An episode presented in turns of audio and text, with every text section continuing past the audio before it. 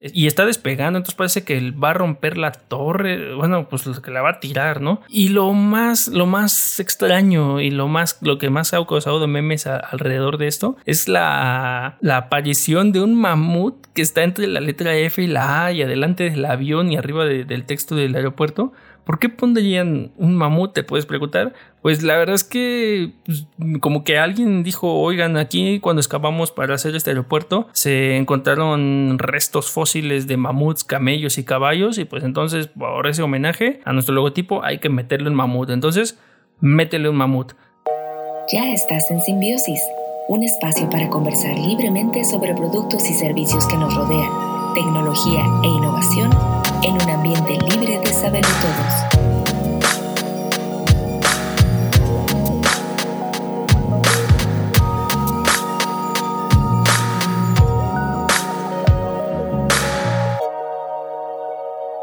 Hola, ¿qué tal? Ya estamos de vuelta aquí en Simbiosis. Y el día de hoy estoy yo, Hornas, arroba Hornas, eh, en cualquier red social que tengas. Casi siempre estoy más en Facebook o en, Instagram un poco también, pero casi que en cualquier lado así me encuentran.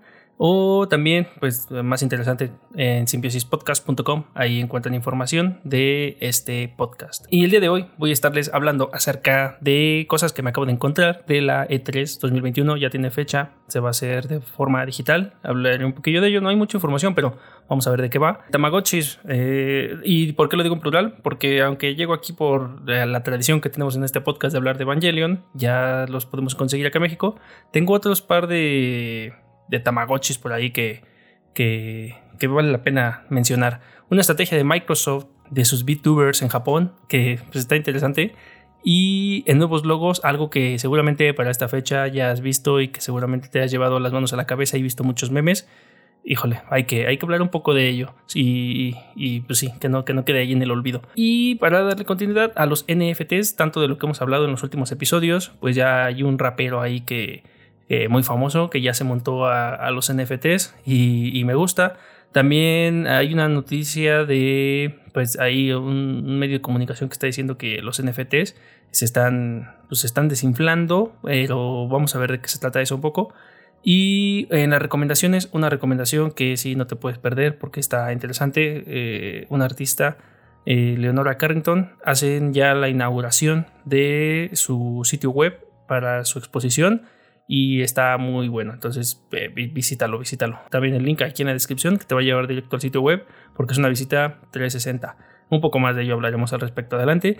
Y por último, un sitio web que se llama Cointelegraph entrevista a esta persona con la que siempre, o la de la que siempre estamos hablando, que se llama Antonio García Villarán, que es este artista eh, español, youtuber, eh, muy, muy famoso, tiene muy controversial para algunas personas, pero a mí, me, a, mí me, a mí me gusta mucho, da su opinión acerca de los NFTs y también comentaremos un poco acerca de ello. Entonces ya, para empezar, el E3 eh, este 2021 va a ser digital, va a ser de forma gratuita, eh, ya tiene la fecha y ya tenemos quienes van a ser los asistentes, al menos los que estén registrados ahorita, ¿no? Va a llevarse a cabo del 12 al 15 de junio de forma virtual y gratuita, como te menciono, aunque, eh, pues bueno, falta mucho tiempo para esto. Pues no sé, apenas estamos ahorita cuando se está grabando esto en abril. Eh, pues ya, la noticia está ahí, vamos a darle seguimiento, vamos a ver de qué trata y después vamos a ver qué, pasó. Va a contar con Nintendo, con Xbox, con Capcom, con Konami, con Ubisoft, con Take Two Interactive y Warner Bros. entre sus participantes. Eh, lo que llama la atención es que PlayStation aún no está, aún no ha confirmado, a lo mejor ni siquiera se, se monta, ¿no? Vamos a ver de qué, de qué se trata esto. Lo interesante es que este año quiere hacer un evento más inclusivo, es lo que están diciendo, y van a buscar que los, los fanáticos tengan información privilegiada ¿no? a la hora de estar en este, en este evento. Pues vamos a ver si en esta ocasión tanto, pues no sé, eh, Sony y otros, otros que suelen estar en estos eventos como EA, Sega, Activision, Square Enix y Bandai se unen. Mm, no sé si vayan a querer hacer su sus propios eventos, eh, su propia plataforma ya no vean valor en, presentarse en esta E3, pero pues ya lo veremos, ¿no? Hasta ahorita no se han, registrado. Te dejo ahí el link en la, en la descripción, en donde pues básicamente te hablan de la noticia del, del E3, el Electronic Entertainment Experience, eh, que empieza el 12 y te van a, hablar, ¿no? Ahí en el sitio web de, del acceso, del diseño y de que pues, lo vas a poder encontrar básicamente en cualquier lado, ¿no? En televisión, en el móvil. Eh, ya veremos de qué manera lo hacen mm, pues, alcanzable, ¿no? Para todo mundo. Pues vamos a darle seguimiento, no hay más. Ahorita ya lo, lo, que vale la pena de esto es mencionar que ya se le puso fecha y pues quienes ya confirmaron para estar al pendientes de este, de este evento de videojuegos, pues no, no, el único, pero de los más, de los más grandes alrededor del mundo. Pasando a otros temas eh, y casi, casi que rápido. No sé si conozcas tú estos Tamagotchis o, o, sepas acerca de esto. Yo cuando tenía como 8 o 9 años, esta, esta cosa salió y era un dispositivo, es un dispositivo eh, como, pues era un hardware ahí que tenía una pantallita y tres botoncitos y lo que te daban era una mascota virtual allá adentro. Tú tenías que pues cuidarla, ¿no? Darle de comer, eh, atenderla, este, iba creciendo, se te podía morir. Estaba, estaba chido, la neta a mí me gustaba bastante. Yo tenía uno que tenía un dinosaurio y no es de extrañar, eh, cada rato se me, se me moría. Mm, ha evolucionado, ha sacado muchas versiones desde entonces, eh, ha sacado diferentes especies, por así decirlo. Incluso ha estado ahí en colaboración con algunas consolas. Y lo que eh, nos trae aquí, como ya te lo mencionaba hace, hace, un momento, es que ya los Tamagotchis de los que hablábamos en episodios pasados de Evangelion ya se pueden comprar aquí en México. No sé si en, si en el resto de Latinoamérica, pero al menos en México ya se pueden pedir, aunque vienen de, de Estados Unidos, y eso porque lo venden en Estados Unidos, ¿no? por medio de pues Amazon Prime eh, te los traen, ¿no? Bueno, te los traen con Amazon, pero con Prime pues ya te sale, te sale gratis. Si vas, si compras uno en uno, eso vale destacarlo, porque si no ya después te cobran impuestos. Entonces compra uno y luego te pides otro, ¿no? O sea, pide los independientes, porque si no, ya la suma de, de cada uno te, va a aumentar y te va a subir impuestos, ¿no? Más o menos están en unos 500 pesos los modelos y eh, hay uno, el de Azúcar, el de Kaoru, Está el de Mari, está el de Rey y está el de Shingi. Son, son 1, 2, 3, 4, 5 modelos. Cada uno, mira, 498 está el de Shingi. 500 eh, pesos alrededor, ¿no? Cada uno. Entonces, si, si eres fan de Evangelion y, alguna vez tuviste un Tamagotchi, pues creo que esto te va a llegar directo a la nostalgia. Y creo que es un, es un, es un buen coleccionable. Si no eres, no, o sea, si no eres tan fan de los Tamagotchis o no los conoces, pues échale un vistazo. Mm, porque es entretenido, digo, apela mucho a la nostalgia y, y pues seguramente esto puedes ya tenerlo, podrías ya tenerlo en tu celular. De hecho, ah, yo llegué a ver eh, juegos o aplicaciones móviles que en tu celular podías tener una especie de Tamagotchi, una mascota virtual. Pero la gracia de esto era eso, ¿no? Que, es, que era como un huevito en el que literal eh, estaba el huevo, luego eclosionaba, luego tú cuidabas a a, pues a la cría, iba creciendo y, hasta ver hasta cuándo, ¿no? El chiste es que tú tuvieras estos cuidados con ellos.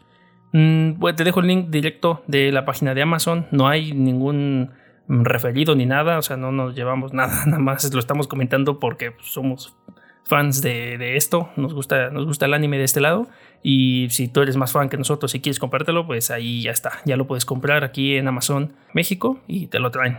Eh, sin problemas. Nada más te digo, cómpratelo de uno en uno para que no hayas ahí, no pagues de más con, los impuestos. Y sobre todo si tienes Prime, pues aprovechalo para eso. Y siguiendo con esta nota de los Tamagotchis, pues ahí me encontré en el mismo Amazon, yo no lo sabía, pero te dejo ahí otros tres Tamagotchis que son de una serie que se llama Demon Slayer en inglés o Kimetsu no Yaiba, que está muy de moda últimamente. Eh, y a mí me gustó, ¿eh? Yo ya la vi, me gustó. No es de mis favoritas, tiene algunas cosas que, que, no me gustan y que veo que están de moda en algunos animes, que es como que algunos personajes sean muy chillones y uno de esos personajes lo es, pero en general está buena, me gusta mucho la animación y, la, historia está, está interesante. Cada uno también te cuesta como 500 pesos con los Tamagotchis eh, y vienen de los personajes principales del juego, entonces también ahí puedes... Eh, cuidar a cada uno de estos personajes y pues ya, que no se te mueran. Mm, de nada más. Y por último, un Tamagotchi que ya tiene mucho tiempo que salió, de hecho, mm, pero pues no lo habíamos mencionado porque pues creo que, pues no sé, se nos había pasado o, no, no, no, había ninguna conexión con ello, pero ahorita que ya la hay con los Tamagotchis, ya tiene tiempo que salió una versión de unos Tamagotchis de Pac-Man. Este videojuego de la, pues que es como, como la, la pizza, la, la, la bolita esta Mm, amarilla que va comiendo fantasmitas, ¿no? No, bueno, te persiguen los fantasmas y después tú los puedes perseguir ahí con algunas mecánicas en el juego, eh, dinámicas en el juego. Mm, está este Tamagotchi Deluxe Pac-Man Edition con su estuchito y toda la cosa, también 450 pesos aproximadamente. Eh, si eres fan de Pac-Man, si lo quieres coleccionar, vienen en dos colores, uno amarillo y uno negro, y con una figurita ahí eh, tridimensional de Pac-Man. Mm, y ya, no, no hay más. Tamagotchis, échales un ojo, eh, ve si te interesa tener uno, si, si ya los conocías, si no los conocías, si llegaste a tener uno, yo llegué a tener uno, te digo que tenía como 8 o 9 años y pues, pues era, era muy adictivo, sobre todo porque pues era como tener un, un, videojuego de, de, Game Boy así muy muy básico y lo podías tener como llavero, entonces estaba, estaba bueno, todavía en ese entonces no había mm, pues celulares o aplicaciones móviles para estar entretenido y esto era, era como esos inicios de, de los juegos portátiles así pequeños. Mm, y ya, cerramos con videojuegos ya para no para no aburrirte si es que no eres tan, tan, tan gamer. Y en la sección de, eh, de... Ah, no es cierto, no, no hemos terminado con los videojuegos, perdóname. Se me, se me fue este show. No sé si tú ya conocías este término de los VTubers, que en realidad no es nada nuevo, ya, ya tienen años que salieron. De hecho, me parece como, como por 2010 o algo así, ya había estos, pues estas tendencias de, de, de ser youtubers virtuales. ¿Qué quiere decir esto? que podría, podría ser una persona detrás de la cámara, pero que utilizan modelos digitales de 3D para, ah, pues para hacer como, como un anime. Principalmente se utilizan mucho, mucho estilo de, anime, inspirados en estilo de anime, pero no necesariamente tiene que ser así. ¿eh? Y también pues hay algunas inteligencias artificiales. Por ahí en 2016 había una que se llamaba Kizuna EA, que era la inteligencia artificial que hizo ahí su debut en, en YouTube. Y ahora, eh, bueno, lo que me trae eso, un poco, un poco de contexto de estas cosas que no son nuevas realmente, ya tienen pues bastantes añitos, ahí por 2010, 2011 te digo más o menos, que empezaron a salir estas VTubers para, para algunas, mm, pues no sé, algunos como hobbies, algunos como, como, como estrategias de mercadotecnia, de hecho por ahí estaba viendo que eh, se hicieron algunos de Barbie, unos de Hello Kitty, o sea, como que ya se utilizaron varias de estas estrategias, sobre todo eh, en Japón, que es donde más, mm, más está la gente acostumbrada ¿no? a este tipo de contenidos, pues ahora es el caso de, mm, de Xbox, en donde tiene como unos 15 días más o menos que están aprovechando esta esta estrategia, ¿no? Las, las youtubers virtuales para promocionar su Xbox Game Pass, porque recordemos que mm, Xbox no es muy fuerte en Japón, allá lo, lo más fuerte principalmente en, cuanto a consolas, pues es PlayStation y por obvias razones, ¿no? Es de, es de Sony. Pero ya Xbox está queriendo entrar fuerte, ya lo comentábamos, eh, para el mercado japonés y está introduciendo para promocionar esto eh, VTubers, ¿no? Eh, que, es el, que es el término que, ya te mencionaba hace un ratillo, que son avatars, virtuales y que tienen esta estética de anime. Por ahí te voy a dejar el link de dos videos de ellos en donde están pues estas VTubers hablando, eh, no, le vamos a no le vas a entender nada, están hablando en japonés, pero pues está interesante, ¿no? Son pues es una nueva estrategia, ya se, ya se usa, la verdad está curioso, yo, yo no soy tan, tan fan, sobre todo porque pues, no entiendo ni un carajo de lo que está diciendo esta, pues, esta chica anime japonesa ahí, pero pues, no sé si estuviera en español o algo, creo que podría ser, resultar interesante. Pues, es una estrategia de Xbox para que pues llegar al mercado ¿no? japonés y eh, pues llegar, llegar con este con este tipo de público, ¿no? A ver si, si esta estrategia de los VTubers les, les da más. Mm, pues les da más eh, acercamiento ¿no? a la comunidad en Estados en Japón perdón porque pues lo que quieren hacer es ya no tener mm, pues, pues, estar más consolidados en esa, en esa parte y pues ya parece que con estas estrategias lo están haciendo me parece curioso hay que pues hay que seguirle la pista a ver qué tal les va con esta estrategia para ver si tienen pues, seguimiento y si esto les, les, importa bastante a los japoneses como para pues, apegarse ¿no? al, al, al, Game Pass, sobre todo adquirir este Game Pass con sus, con sus juegos y sus waifus eh, japonesas. Ahora sí, ya, terminamos videojuegos. No sé por qué se me fue aquí de la, de la, de la vista, pero ya, ahora vamos a pasar a esta eh, sección ya permanente al parecer que decíamos, que es de nuevos logos. Y es que no sé si, eh, si seguramente ya lo conoces de este, de este logotipo del Aeropuerto Internacional Felipe Ángeles. De hecho, ya salieron muchos memes al respecto, a lo mejor para cuando ya estés escuchando esto. Mm, y la verdad es que hay una gran controversia porque no es un... Se ha, liberado un, logotipo, eh, sí, un, imagotipo, pues de, del Aeropuerto Internacional Felipe Ángeles, que es el uno que se va a construir aquí eh, en México, en, Toluca. Eh, pues lo que no, es, no es una postura, no ha habido una postura oficial del gobierno en donde ellos den a conocer este logotipo que todo el mundo está conociendo y que pues está horrible, la verdad sino que pues esta obra eh, se dio a conocer a partir de un registro ante el Instituto Mexicano de la Propiedad Industrial, eh, mejor conocido como INPI, ¿no? Y este, este, este, pues este logotipo registrado en realidad lo que, lo que, lo que hace es que pues registras la, el nombre del aeropuerto y lo registras con un símbolo que se asocia a él. Eh, pues lo único que se sabe es que este registro eh, pues costó 3.126 pesos, pero es el registro del gobierno, no está hablando de, que eso fue eh, el costo del diseño del logo. La verdad es que el costo del diseño del logo aún se desconoce. Hay especulaciones y hay información ahí pues, pues rara, pero no hay nada todavía oficial, entonces no me voy a atrever a decir números. de cuánto pagaron por esta cosa muy aberrante, y el logotipo, eh, te lo explico así, si búscalo, tal cual, logotipo del Aeropuerto Internacional Felipe Ángeles o AIFA por sus siglas, eh, con un tono, eh, tono azul y gris, con la I que simula la torre de control de una manera muy accidentada, y luego la silueta del avión que está adelante de las letras, pero atrás de la torre, entonces y está despegando, entonces parece que va a romper la torre, bueno, pues que la va a tirar, ¿no? Y lo más, lo más extraño y lo más, lo que más ha causado memes alrededor de esto es la, la aparición de un mamut que está entre la letra F y la A y adelante del avión y arriba del texto del aeropuerto. ¿Por qué pondrían un mamut? Te puedes preguntar. Pues la verdad es que pues, como que alguien dijo, oigan, aquí cuando excavamos para hacer este aeropuerto se encontraron restos fósiles de mamuts, camellos y caballos y pues entonces por ese homenaje a nuestro logotipo hay que meterle un mamut. Entonces, métele un mamut. Eh, ya, abajo del logotipo está tal cual el nombre del completo, Aeropuerto Internacional Felipe Ángeles. Y Felipe Ángeles está como una pista gris de aterrizaje con estas banderas alrededor. Y no, o sea, no, no ha gustado nada. De hecho, ha disgustado a muchos diseñadores y, y incluso no diseñadores. Porque también refleja toda esta pues toda esta falta de pues no sé, de, seriedad, de conocimiento, de, de respeto hacia las, hacia las profesiones de comunicación visual.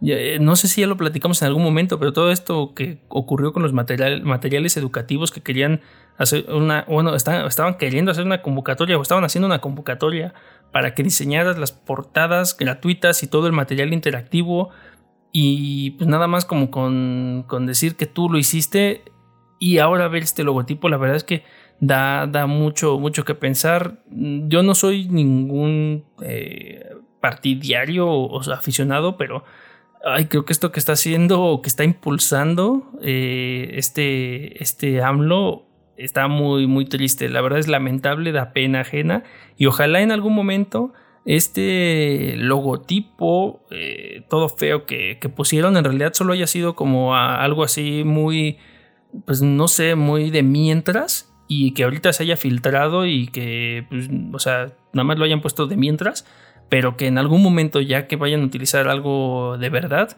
contraten a un profesional para hacer esto, ¿no? Sobre todo, incluso un recién egresado de, de la licenciatura de diseño gráfico puede hacer esto muchísimo, muchísimo mejor esto. No sé quién lo hizo. Eh, velo, búscalo como eso. Te dejo el link de todas maneras, ¿no? Aquí en, las notas como, como siempre.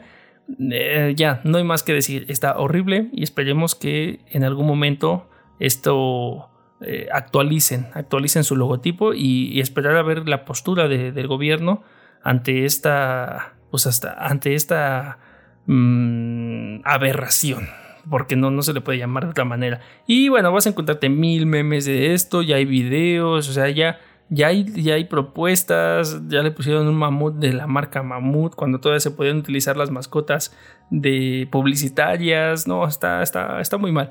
Eh, lo divertido es los memes que han surgido alrededor, pero no, este, no, no, no, la verdad es que está 4T en muchos aspectos creo que no nos ha traído nada, o bueno, muy pocas cosas buenas, pero esto que está pasando con las industrias eh, creativas de o de diseño eh, está siendo lamentable. Esperemos que, la cosa cambie y cambie pronto. Eh, cerramos eso y nos vamos a darle continuidad a los NFTs que son estas, estos tokens que ya, que ya hemos hablado ¿no? en, algunos podcast en algunos podcasts pasados. Si quieres saber un poco más acerca de lo, de lo de lo que son los NFTs, puedes escuchar algún podcast anterior o pues tal cual, ¿no? Ya, ya bueno, desde antes o desde siempre en Google está la información ahí eh, pues a la mano, aunque puede ser algo compleja de entender al principio. Mm, y para no clavarnos en la explicación, como, como siempre, mm, me llamó la atención que Snoop Dogg acaba de sacar sus NFTs y entre ellos una, una moneda que hace tributo al Dogecoin, que es esta moneda virtual que es como. Sí, es una, es, un, es, un, es una criptomoneda, pero él le pone doble G, Dogecoin, y utiliza su, como su símbolo de, perro y, su, y, la moneda. Vendió varios, bueno, tiene, tiene a la venta varios NFTs, eh, bueno, de hecho ya los vendió. Eh, te dejo el link en la descripción que está directamente en crypto.com, en la cuenta oficial de Snoop Doggy Dog en donde tiene eh, varias creaciones. Tiene 1, 2, 3, 4, 5, 6, 7, 8. Tiene 8 tokens. Algunos son exclusivos y algunos tienen mmm, hasta 5000 piezas, ¿no? Por ejemplo, estos de los Snoop Dogg Coins tienen 5000 ediciones y ya ahorita todas se vendieron. Pero sí hay unas, eh, hay unas que todavía puedes mmm, recomprar, ¿no? Es decir, ya hay gente que tiene a la venta estas, esta, pues estos NFTs, o sea, te los está revendiendo y hay gente que de plano pues no, no los está vendiendo, solamente los está, los está coleccionando.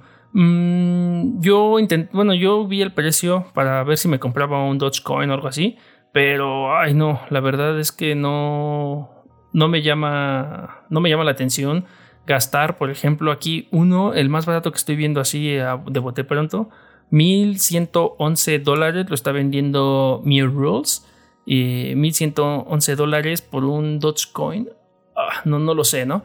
Eh, todavía, todavía yo no quiero gastar eso, ¿no? Pero por ejemplo, el número uno que lo está vendiendo Ask Michelle lo está vendiendo por 500 mil dólares, ¿no? O sea, ya es una locura. Mm, soy, sí me gusta mucho Dog, pero no como para, no como para comprar pues algo así a ese, a ese precio tan, tan exorbitante. Porque pues no tengo el dinero, ¿no? Si, si lo tuviera, diría, ah, pues sin, sin broncas, dámelo. Me lo, pues dame dos, ¿no? Eh, y ponle ahí este, de, todo.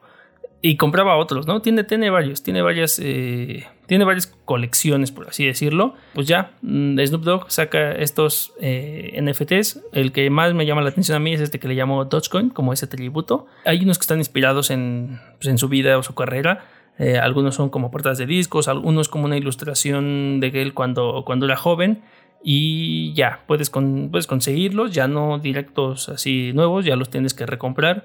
Y si te llama pues, la, pues, la, atención, tienes el dinero, pues, pues, pues dale, ¿no? Si no, hay muchos NFTs que puedes, que puedes comprar eh, en, en, línea de diferentes artistas, diferentes conocidos, eh, incluso ya estas cartas deportivas de las que ya hemos hablado Está, está muy loco esto, pero me llamó la atención y como me gusta Snoop Dogg, puedo considerarme fan de Snoop Dogg, aunque no de, de Hueso Colorado, pues me pareció bueno que se montara esto, ¿no? Ese Snoop Dogg ya es de las personas que puede hacer casi casi que lo que, que lo que quiera, lo que se le dé su regalada gana.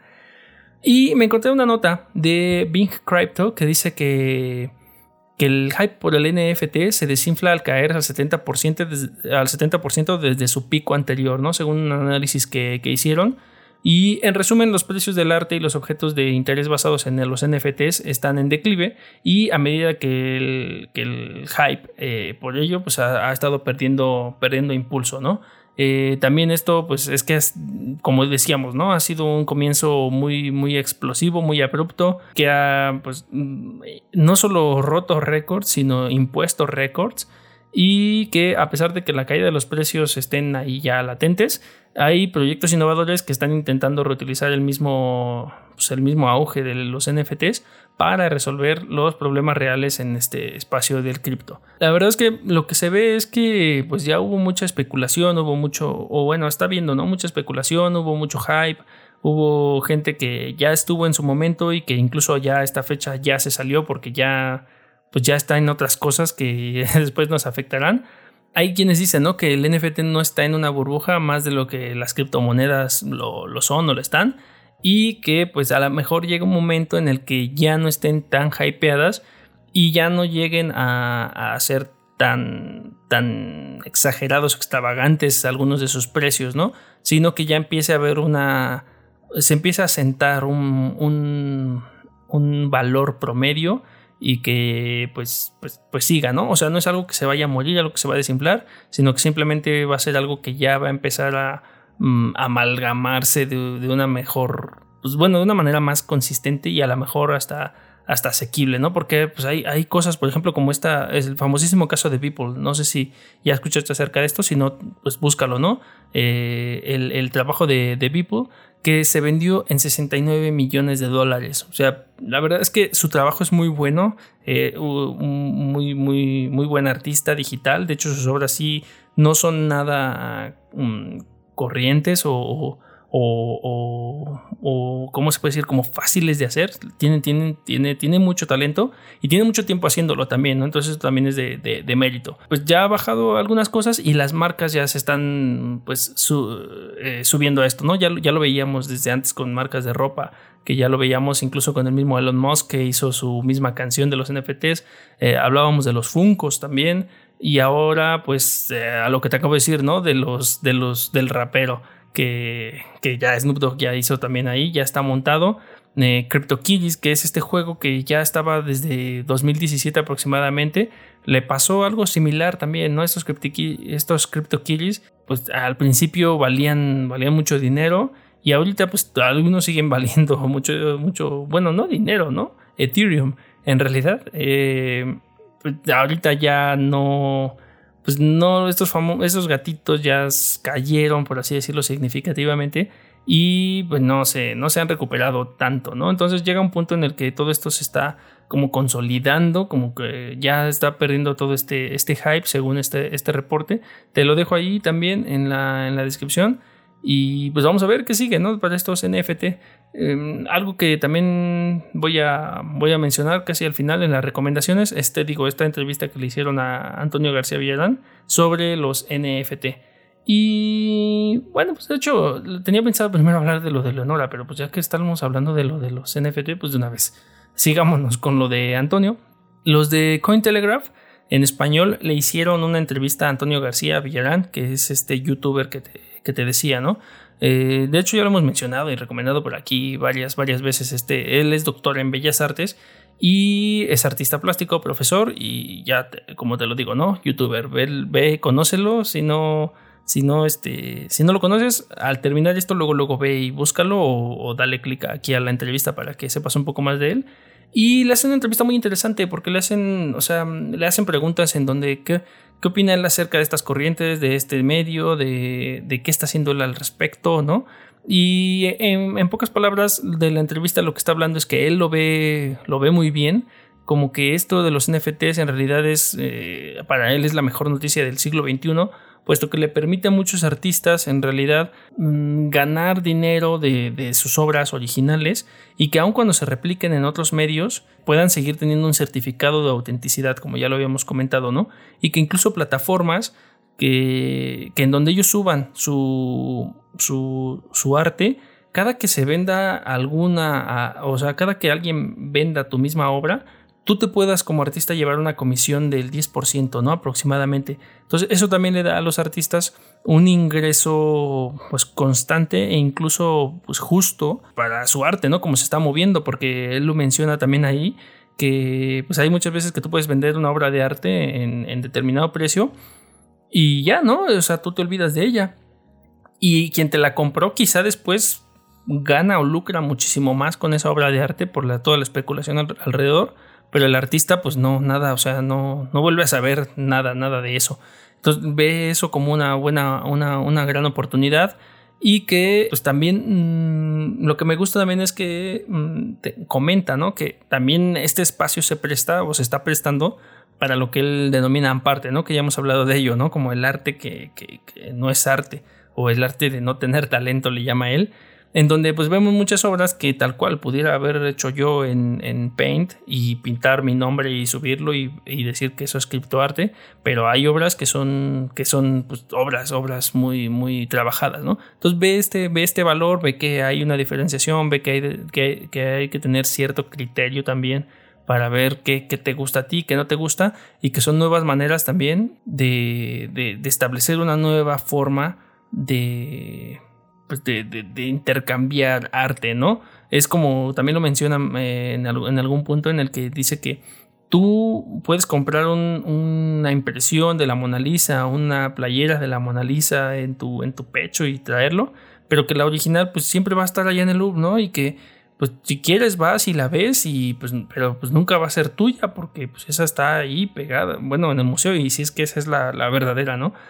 Pero pues de ahí en fuera todo lo demás son, son copias y es lo mismo que muchas veces está pasando aquí, ¿no? ¿Qué pasa con un JPG, ¿no? Una imagen o un video que es un NFT, pues se puede replicar cuantas veces sea, incluso eso puede ser mm, benéfico para la misma obra original porque pues le, le, haces, le haces fama. Y me, me gusta mucho la, la, entrevista que le hace, vamos a ver qué, qué hace él, de hecho él por ahí adelanta que él ya está haciendo algunas obras para con este eh, o sea, con esta intención exclusiva de hacer los NFTs y subirlas, ¿no? Porque comenta también que hay muchos de sus seguidores, eh, sus, sus, sus, fans, no sé si llamarlo fans, ¿no? Pero sus seguidores, ¿no? En, diferentes canales que luego le preguntan, oye, pues véndeme un cuadro, véndeme una pintura, véndeme algo, ¿no?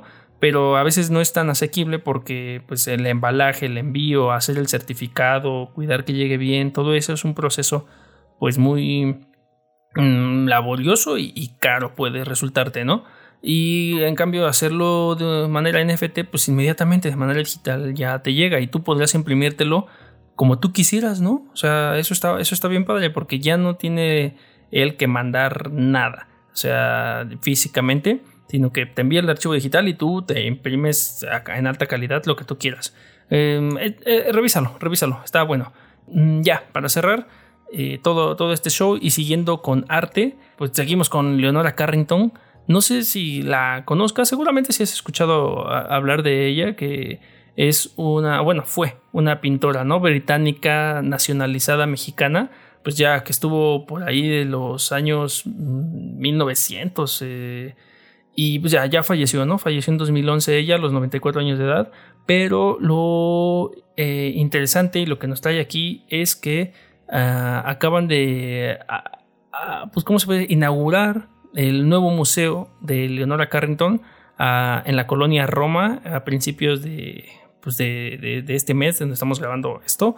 Mm, y lo que vale la pena destacar es que por ahorita solo lo, inauguraron de manera mm, virtual. O sea, puedes, hacer, puedes visitar la página web. De hecho, aquí te dejo el link en la descripción de Casa Leonora Carrington .unam.mx eh, y te va a llevar ahí a diferentes secciones. Una de ellas es la visita 360, lo cual me parece muy bueno. Yo ya estuve explorándola y vas y visitas a algunas eh, secciones de la casa, tal cual, y está muy ambientada a como fuera su casa casi que originalmente, ¿no?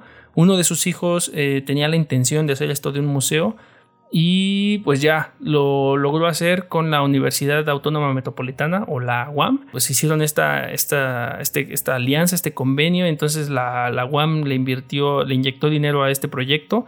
De hecho, también por ahí te dejo el link del video de la inauguración en donde, en donde pues, los de la UAM hablan y dicen cómo mm, muchas veces las instituciones mm, privadas o públicas no invierten en, en, este tipo de proyectos, ¿no? De, de arte, de, de conservación de la cultura y pues que ellos sintieron esta, esta, pues esta necesidad o, este, o vieron valor ¿no? en, apoyar a esta causa y, entrevistan a, su hijo ¿no? de, de, Leonora y le y pues, pues básicamente hablan no de todo de todo este tipo de, de, rescate que querían hacer. Me gusta mucho el sitio web porque de repente ves las piezas eh, las ves algunos modelos en 3D algunos ves la imagen completa algunos incluso detonan videos de pues de Leonor ahí en su casa no fumando explicándote cómo pinta eh, y dependiendo no la sección de la casa que estés visitando Puedes visitar la planta baja, en donde está el comedor y la cocina, y puedes visitar el primer nivel, en donde está la sala, la recámara y su estudio,